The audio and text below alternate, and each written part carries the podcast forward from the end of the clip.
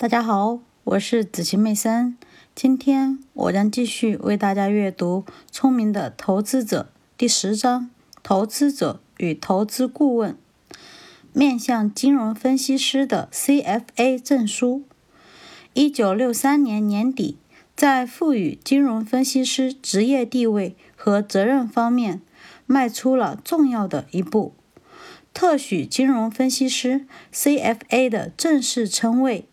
可以授予当时一些老资历的从业者，他们要通过规定的考试，并且满足其他一些合格标准。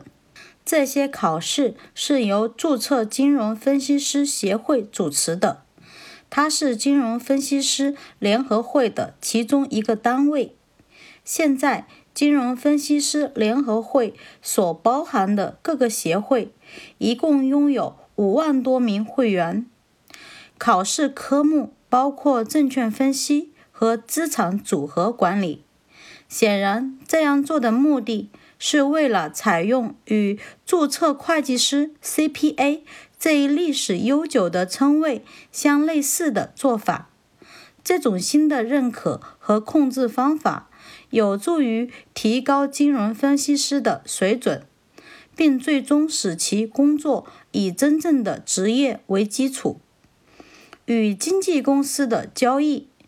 当撰写这个修订版时，最令人不安的是，纽约股票交易所的相当一部分公司陷入了金融困境。简单的讲，就是破产或濒临破产，其中至少包括两家大公司。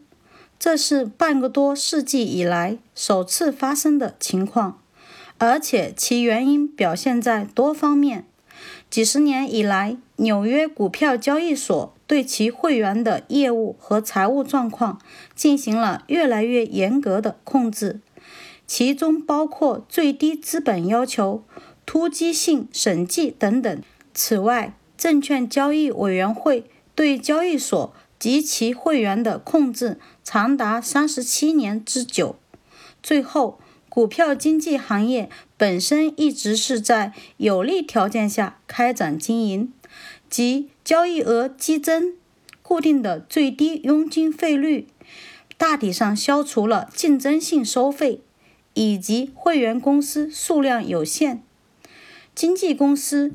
一九六九年金融危机的首要原因是交易量本身的增加。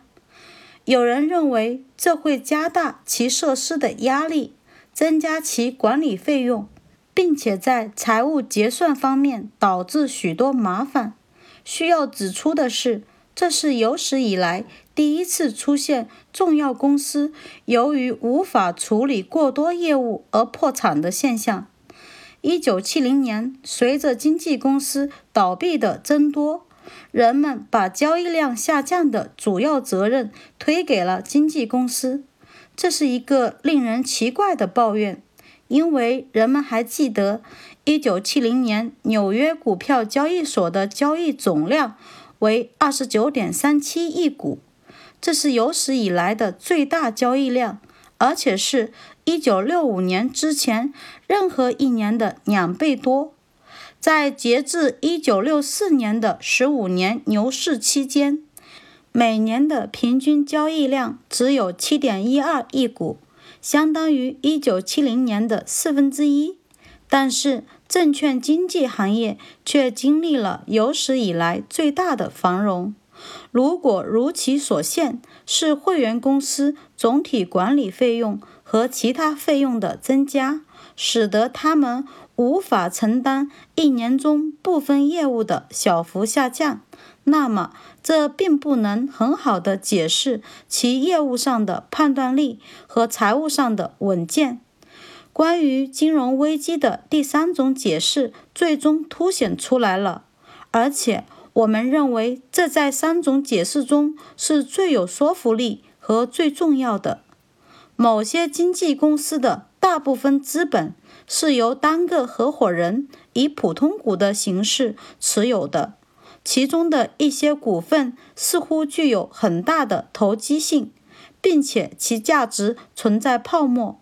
一九六九年市场下跌时，此类证券的行市急剧下降，这样公司的很大一部分资本就随之而消失了。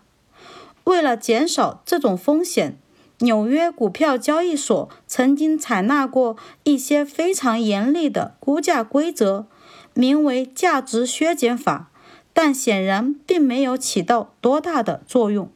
实际上，合伙人是为赚取双倍利润，再以资本进行投机，而这些资本原本是为了防止经济行业通常的金融危机给客户造成损失。